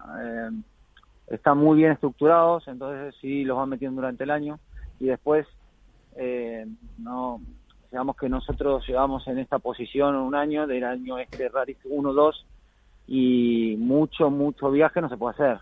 Entonces... Pero sí que es verdad, por ejemplo, hemos visto ahora en pretemporada, pues tú estabas en Suecia, Martínez en Suecia, los chicos en México, si no me equivoco, otros en Maldivas. Sí, sí. Esto era impensable. Eso siempre, yo creo que hace de un par de años para atrás. De un par de años aquí, sí, sí. Sí, sí que se está dando, porque yo lo he visto más, más veces. Bueno. está, yo creo que eso, que en cuanto desbloqueemos esta situación, habrá muchas más salidas al exterior, seguro. Se multiplicará. Bueno, pues ojalá sea así. Eh, Mariano, dos preguntas. Una, un entrenador en una pretemporada en la que no hay partidos, eh, ¿en qué se tiene que apoyar más en el trato con los jugadores? Es decir, cuando hay... La pregunta es, cuando hay temporada y hay circuito, pues los jugadores ya saben cuándo viajan y compiten y tal, tal. Y, entiendo yo además que pueden hacer lo que les gusta, que es competir y, testear si están jugando bien, mal. No. Una pretemporada que es larga, que son dos meses, tres meses casi, porque si empieza en marzo, abril, serán hasta tres meses. Eh, ¿Cómo gestiona el, entrenador esa tensión que los chicos no acaban de, poder soltar o, sus expectativas no son testeadas? Bueno, mira, eh, realmente yo creo que nos centramos en el ahora, ¿no? En lo que tenemos ahora, hoy, ahora hay, hay un trabajo de planificación eh, del, año, en este caso la pretemporada, lo que se busca es empezar a, sentir la pelota, hacer ejercicio de coordinación, de, de muchas repeticiones, eh, de volumen, digamos, de, trabajar intenso eh, en repeticiones, después va pasando el año y se hacen más situaciones de puntos o reforzas algún aspecto más técnico. Entonces ahora es como más, más físico, ¿no? Para... Mucha carga de trabajo, ¿no? Mucha carga de trabajo. Entonces, como eso ya está hecho y eso, eso lo hacemos todos los años y lo vamos trabajando, lo que yo me centro mucho es en la, en ahora. En, en particular con Ali Juan, como ya llevamos un año de trabajo, eh, sí que hay detalles que, que quiero ir trabajando, que puedo ir trabajando respecto al año pasado, que quiero ir metiendo en el juego, que vamos de a poquito ahora en la pretemporada haciendo cositas. Eh, una cosa muy puntual. vamos a trabajar eh, este tipo de golpe ahí a tal sitio, a tal velocidad y después vamos a tratar de hacer esto. Entonces hacemos mucho de esas, cosas, esas cositas. Porque luego, como le dais tanta carga de trabajo, Mariano, estos dos que son, claro, que son dos bestias, claro, porque son dos bestias por la edad, por el físico y por la ambición, ¿estos en la pretemporada acaban reventados o no? ¿O también por las tardes todavía están dando guerra por la tarde-noche y con, y con ganas de dar guerra? y decir, y yo me he jugado un partido. No, nosotros lo que hacemos es doble turno. Trabajamos de lunes a, a viernes, por la mañana, por la tarde. Ellos también tienen su parte física, que, que también lo hacen. Así que reventados, eh, sí, terminan, reventados. Sí, son jornadas de 5 o 6 horas ¿no? de trabajo. Más o menos. Eh, sí, como, como mínimo tienen tres de padre, más o sí, sí, más o menos. Bueno, eso está bien. Eso está bien, así te dan a ti menos guerra. Eh, no lo descargo tan fácil, ¿eh? Un guerrero. Bueno, oye, mira, las preguntas, yo te hago las preguntas amables. Y, y, el saludo a Ichi lo mando yo, ¿sabes? Para que, para que sepa que, que le quiero un montón. Pero tengo aquí también a más compañeros que si, que si no te importa, Mariano, pues a lo mejor quieren hacerte algunas preguntas, ¿te parece? Perfecto, vos haces de poli bueno entonces. Yo contigo, sí, ¿qué voy a hacer? ¿Qué voy a hacer, Mariano? Contigo. es imposible llevarse mal con Mariano, San Martín, es imposible. Mariano lo bueno es que es, muy recomendable, es como los hijos, como el hijo bueno que te dices, es que donde lo mandes te deja bien, pues eso es así. y, si lo mandas a, dirigir a la mejor pareja del mundo, pues también te gana, con lo cual ya, pues oye. Pues empezando por hijo, que creo que tiene llorando uno ahí al fondo, Álvaro. Álvaro, López, aquí tienes a Mariano Mat. Lo primero, Mariano, un saludo. Hola, eh, nada, Yo dos preguntitas muy fáciles. Eh, lo primero, ¿qué tal tus vacaciones? No sé si has podido desconectar, sobre todo mentalmente, o eres de los que piensa en Padel 24/7 y has seguido eh, pensando en Padel durante este parón. Y la segunda, si nos puedes contar, esto ya un poquito aquí metiendo el dedo en la llaga, igual que en fútbol siempre sale algún jugador que viene pasadito de peso, eh, si hay alguno que ha llegado un poco, que los mantecados, los polvorones y el turrón le han afectado de más. Opa, esa es, dura. Bueno, a ver, las la vacaciones sí, la verdad que tardo, creo que como nos pasa a todos, ¿no? Tal vez como una semana en, desconectar del día a día y después ya muy bien, me, pasé tranquilo en familia. Así que por ese lado... ¿Te fuiste a Argentina, Mariano? Sí, me fui a Argentina, estuve ahí más de dos semanas, ahí de vuelta en la, tierra y las raíces y bien, bien con la familia. La verdad que, que desconecté un montón. Y trato de hacerlo, porque después el año es largo y, la cabeza se, se carga de, cosas y viene bien. Hace un reset. Eso sí, hay que descansar. ¿Y la segunda, la que estás evitando? La de los, los polvorones. La de los polvorones siempre hay alguno que viene. que viene sin dar nombre, sin dar nombre. sí, porque el primero soy yo, eh, que vengo de Argentina, imagínate cómo voy. El día con asaditos, ¿no? Ahí, Mariano, y con, la comida que aquí no tienes, claro. Así que esa, ese es un argumento de motivación cuando vienen para acá. Alguno hay, Álvaro, alguno hay. para que se pongan las pilas. Alguno hay, Álvaro, y luego fuera antena te digo yo los que vienen más cargaditos y los que cuesta más. Pero en antena no, en antena tampoco me la juego, que luego me dan un capón.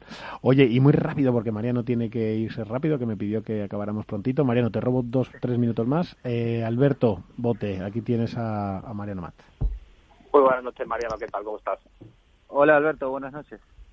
Mira, eh, creo que es muy interesante de cara a este 2021. Eh, en 2020, eh, Ale y Juan eran una pareja nueva y la propuesta que hacían, eh, bueno, pues nadie la esperaba, ¿no? Ese pádel tan agresivo, tan ofensivo desde cualquier ámbito de la pista y esa velocidad de bola que sorprendió a, a los rivales, bueno, pues eh, era algo novedoso, era algo que no se había visto hasta el momento. Pero en 2021, sin embargo, ya se sabe cuál es la propuesta, o por lo menos la que han llevado hasta el momento eh, Ale y Juan, y tú, evidentemente, desde el banquillo. Eh, ¿Qué esperáis de este 2021 con, respecto al resto de parejas? Y si vais a cambiar el paradigma de juego o va a ser el mismo. A ver, yo creo que eh, lo que se esperaba de ellos era que iba a ser una pareja muy agresiva, pero que no iba a tener, entre comillas, la consistencia por, como para aguantar eso y que ahí iba a tener una fisura. Entonces yo creo que lo que han demostrado es que, son capaces de mantener ese tipo de juego mucho tiempo y, ser eh, consistentes, ¿no? Con esa con esa de velocidad de juego que proponen. Entonces yo creo que su forma, su identidad y su forma de ver el, el deporte. Si fuese otra pareja, igual la evolución sería diferente, pero con esta pareja eh, lo que hay que buscar es eso, mantener esa identidad que creo que les, les hace diferentes y ahora ir agregando cosas eh, que siempre se pueden ir mejorando porque no es lo mismo al principio de año que al final de año ya empiezan a jugar de otra manera porque te estudian y, y te ven ahí donde Eso te iba a decir yo, Mariano. Este año te os tienen más estudiados, ¿no? Claro. Nos tendrán más estudiados, nos, eh, nosotros también estudiamos a los rivales, pero como hay muchas parejas nuevas, costará un poquito al principio, pero al final eh, muchas veces se reduce en instantes ¿no? de los partidos, cambian los partidos por una cosa o por otra. Eh, entonces hay que intentar estar mu- lo más preparado posible para, para resolver esos, esos problemas.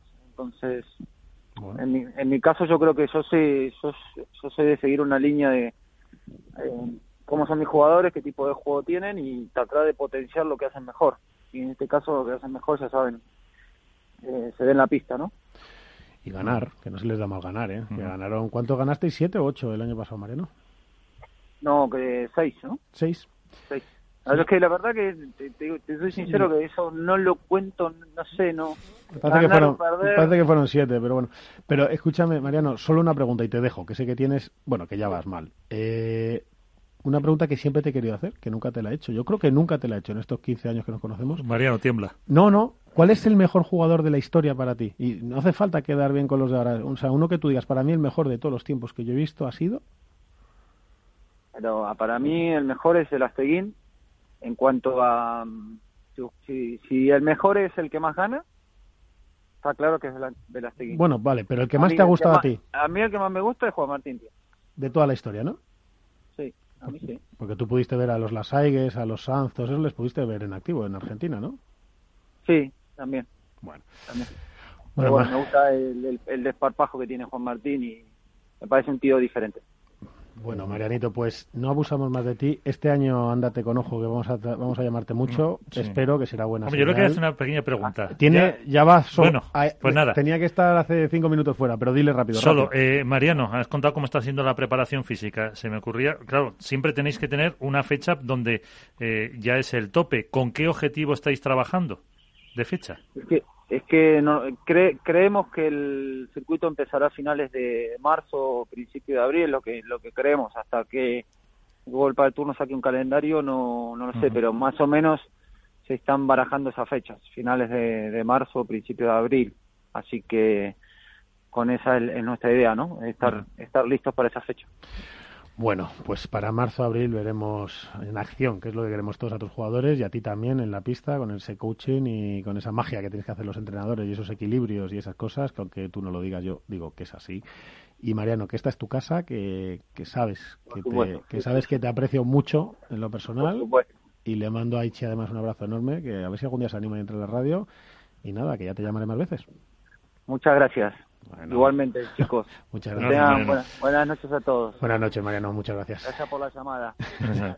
Qué Y- maravillas, Mariano Mar, ¿no? Sí. Qué gusto. Tenemos que despedir también a, a Alberto y compañía. Sí. No, Alberto no, perdón. A Álvaro. Álvaro, ¿Y cómo, Álvaro. cómo se llama el pequeñín?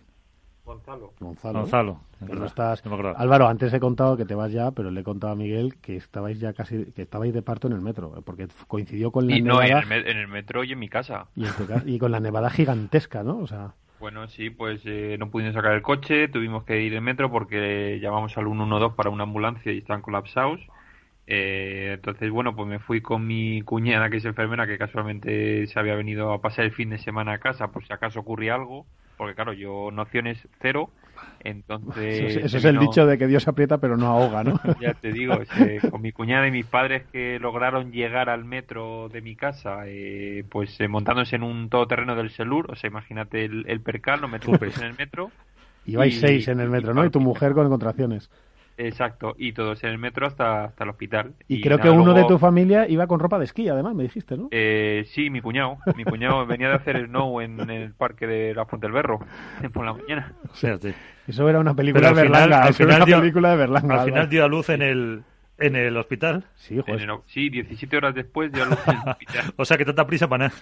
No, no, es que estuvo, creo que tú, para nada, podíamos haber ido andando directamente. creo que tu bendita estuvo veintipico, treinta, treinta y pico horas de, pa- de contracciones, ¿no? Sí, sí, pues desde, bueno, empezó a las fuerte, fuerte a las 7 de la tarde y hasta las 3 y 20 del día siguiente. Tremendo. En fin, Álvaro, pues un abrazo. Enhorabuena que ya estás en la Champions, que es el padre de estar en la Champions. y O primera división, luego tener más de uno ya es Champions total. Así que nada. Yo me quedo en primera. Gonzalete, que se podía haber llamado también Filomeno a mi pesar, ya es uno más del equipo de estos padres. Pues nada, un saludo y muchísimas gracias a todos, chicos. Descansa y cuida a la familia. Hasta la semana que viene. Hasta la semana que viene, en la que nos ha quedado hablar de las nuevas parejas, pero como hay tiempo, hablaremos, haremos un análisis en profundidad de las nuevas parejas. Sí, porque hoy estamos ya así sin tiempo, que hemos hecho un programa más cortito. Alberto, ¿nos hemos dejado algo en el tintero? Pues yo creo que no. Eh, ha salido bastante, bastante redondo el programa. Es verdad que lo de las parejas se nos queda para la semana que viene, que estaba en el guion, pero bueno, tenemos todavía La semana que viene, Alberto, hablaremos de una de estas tres parejas, seguro, en profundidad, nuevas, o la de Tapia con, Lima, o la de Bela Saño, o la de Paquito Dineno. Y en chicas, o Gemma Lucía, o, o sea, perdón, Gemma, Salazar, Ale Salazar. que sale, sale de corrido ya. Sale de corrido, es como Patieli. O Lucía con, eh, con Beita, ¿no? Si no me equivoco. Una de esas, una de esas tres de chicos y una de esas dos de chicas, la semana que viene estaros atentos, porque tendremos aquí algún técnico que nos analizará, como en todas las pretemporadas, alguna de esas parejas. Iremos cada programa analizando una pareja nueva. Así hacemos un, en profundidad un análisis y luego veremos durante la temporada si hemos acertado mucho o si han acertado mucho o no. Exacto. Y será, será interesante. Que el año pasado, que el año pasado pinchamos mucho todos con la pareja de Paquito y Lima, que, la, que preveíamos mejores resultados. Bueno, nada, que no me puse yo unas porras pero, también es verdad que venían de ganar el primer torneo de la temporada, o sea, bueno, bueno, pinchar, pero, bueno, no, hombre, pinchar me refiero a nosotros, pinchamos nosotros, o sea, que decir claro, que, claro, claro, sí, sí, por supuesto. Pero venían de ganar, pero yo antes ya, por ejemplo, sí que dije que a mí me parecía la pareja más sólida de todas, por ejemplo, yo me acuerdo. A mí, a, mí, me parecían los claros favoritos al número uno el año pasado.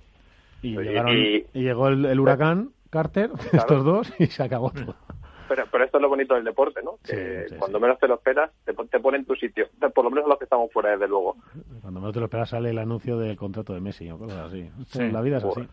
Eso de... Lo podemos bueno, algo hemos comentado en el, al principio con lo del rendimiento que está con lo de Messi. Igual, si se paga... ¿Tú crees que puede rendir alguien 550 millones de euros? Pues... Eh, puede que sí, puede que sí. En pues este caso no sí. Sé. Los periódicos catalanes han salido asegurando y en algunos creo que dan hasta las cifras de, del retorno. O sea que... Bueno, pero eso no han sido objetivos desde hace 20 Nunca, años. por eso digo. Tampoco... No, de, hecho no, es calculable eso para empezar. El retorno directo del, claro. claro, no del rendimiento extradeportivo de Messi. Sí, Messi ha, posicionado al Barcelona como el probablemente el mejor club del mundo, ¿no? O para mucha gente lo será. Otros se discutirán que si el Madrid, que si el Manchester y tal. Pero ya el, Barça entró en la pugna, pues ya está. Solo eso que valor tiene. Por cierto, que ya hacer el último apunte futbolístico que se que vamos que se mejore Florentino que esta mañana daba positivo por ah, COVID y es una persona de más de 70 creo que tiene 71 ese es fuerte ¿eh? o sea, ese tiene ese tiene carácter. Yo no sé si, va a poder con él este bicho pero esperemos que no. Le mandamos un abrazo fortísimo a toda la familia madridista y a Florentino. Lo que sí y que tiene una ciudad también y algunos más sí.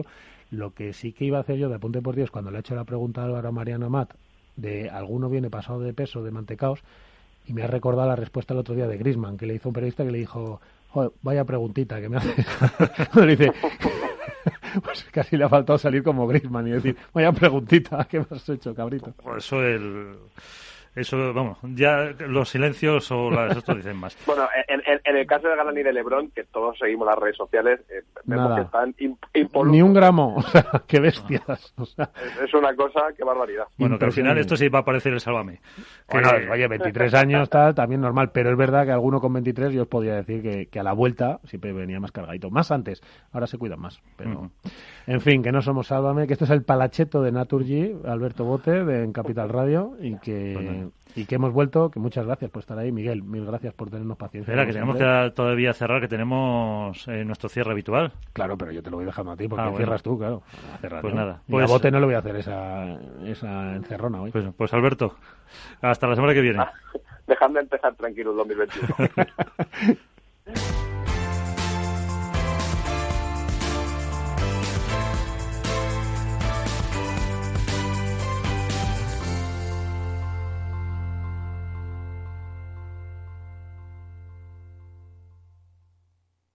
Hook Paddle ha patrocinado esta sección. Hook Paddle Time is now.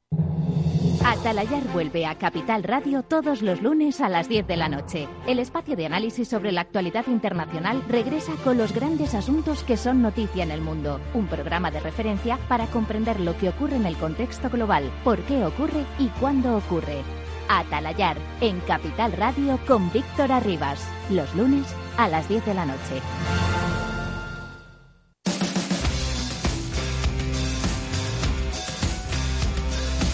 Pues nada, eh, ponemos el punto final, el portazo. Hay portazo también. Hay portazo mediático, por lo poco que he podido eh, escuchar, por lo que me han dicho los técnicos cuando lo han eh, extraído. Así que... Pues eh, empezamos un 21 en el que no, no sabes las no sabes la cera que yo recibo por porque porque me siguen acusándome de ser el mangazo, Miguel. Pero bueno, aquí aquí voy a estar para que me digan lo que les dé la gana. Que no lo soy, pesados, que sois unos pesados. Pues vamos a escuchar a ver qué dice. Hala. Hasta la semana que viene. Adiós. En Facebook, en foros, en Twitter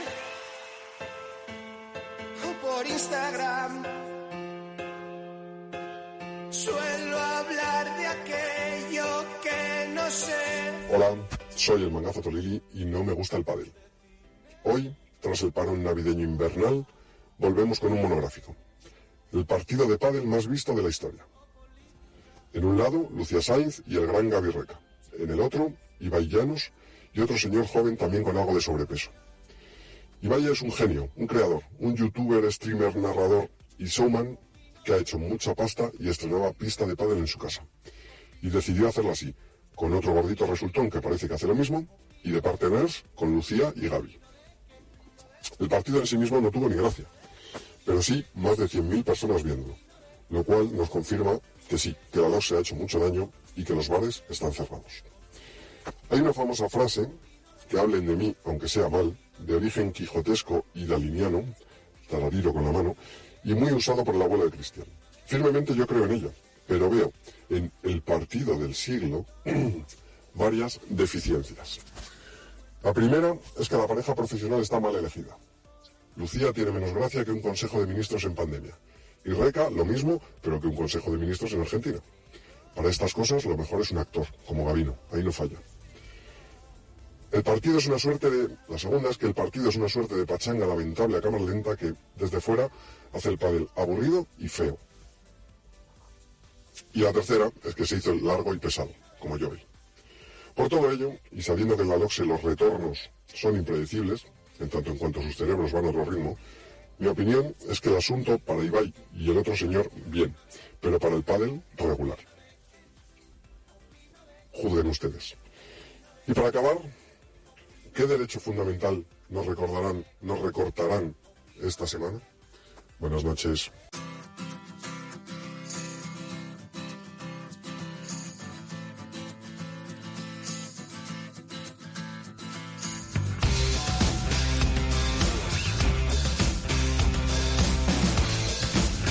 Pues nos vamos, eh, ponemos punto y final a este Esto es Padel. Volvemos, ya estamos aquí deseando que empiece la competición para acompañaros durante pues casi un par de horitas. Eh, la cuestión que seguimos, desgraciadamente, ser felices, jugar mucho, todo dentro de todo lo que se pueda con la seguridad. Y hasta la próxima. Adiós.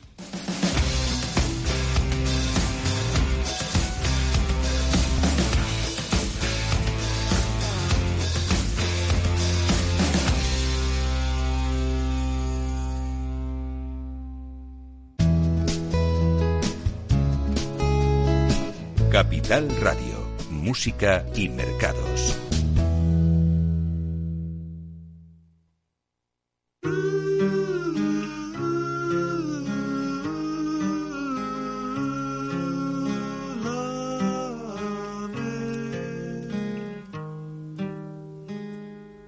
It's what you've got. It's what you've got. It's what you've got. It's what you've got.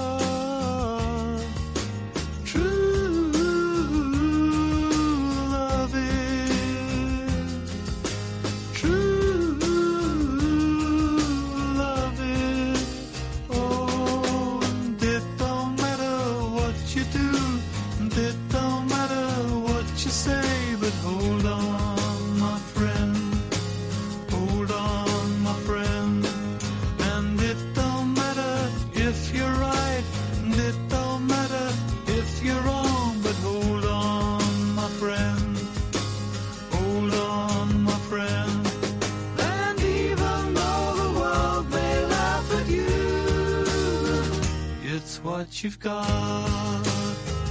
It's what you've got.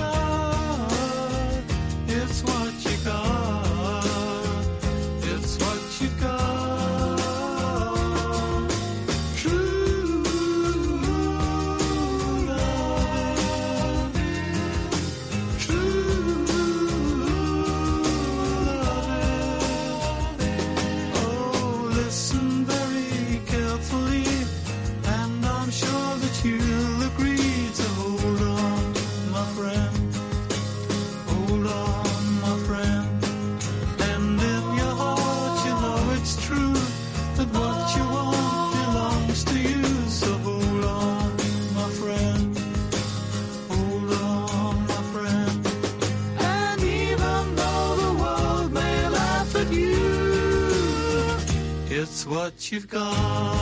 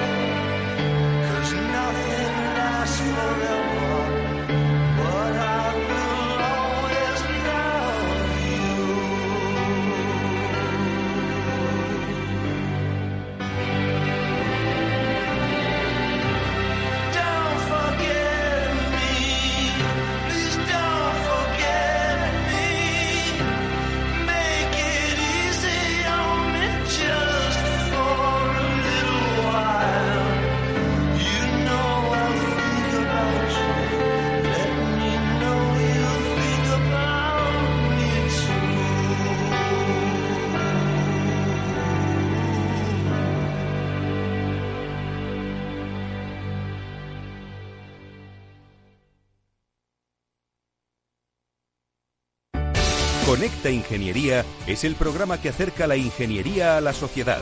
Todos los miércoles de 10 a 11 de la mañana en Capital Radio con Alberto Pérez. Conéctate.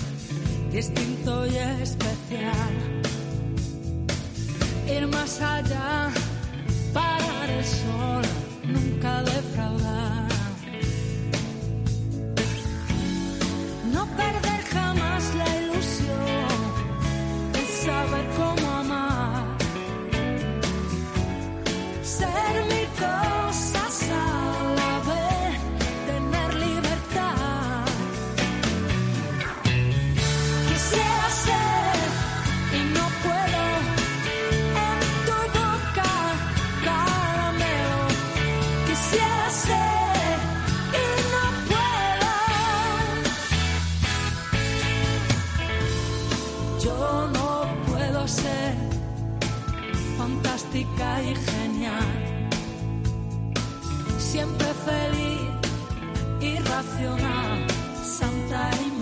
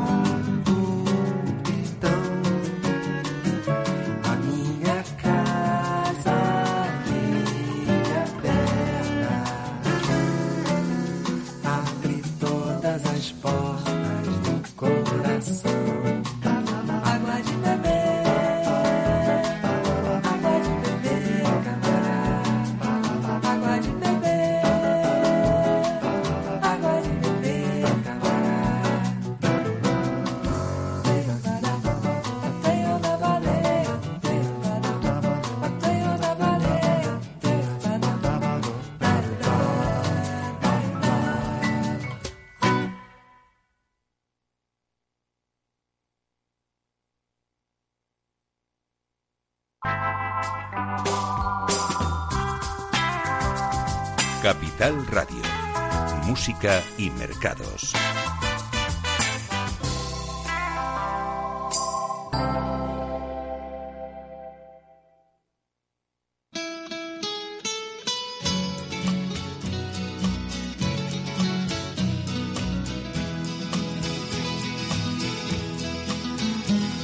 I know I stand in line until you think you have the time to spend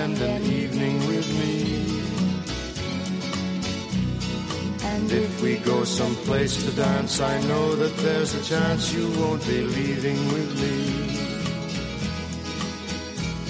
Then afterwards we drop into a quiet little place and have a drink or two. And then I go and spoil it all by saying something stupid like I love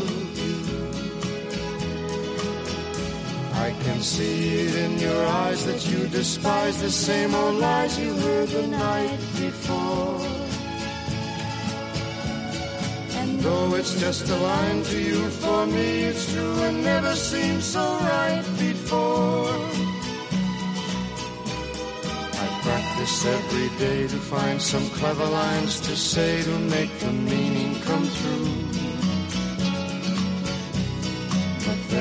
think I'll wait until the evening gets late and I'm alone with you. The time is right, your perfume fills my head, the stars get red and oh the night's so blue. And then I go and spoil it all by saying something stupid like I love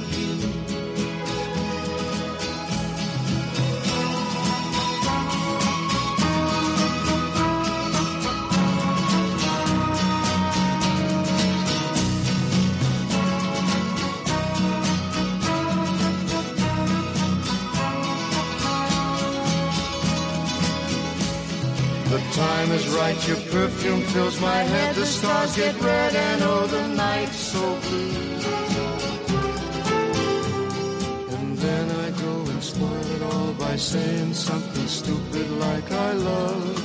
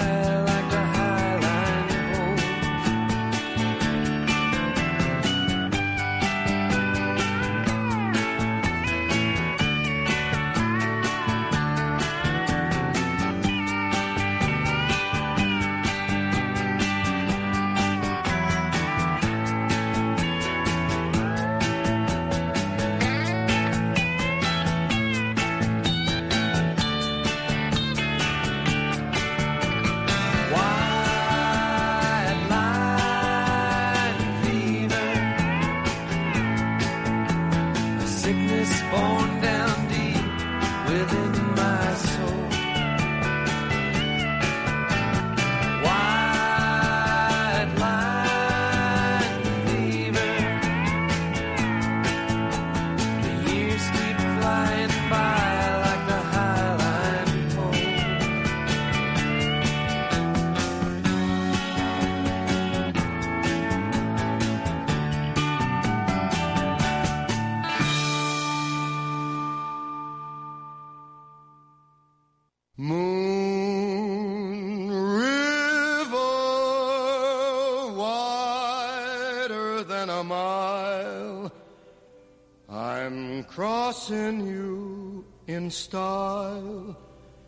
Some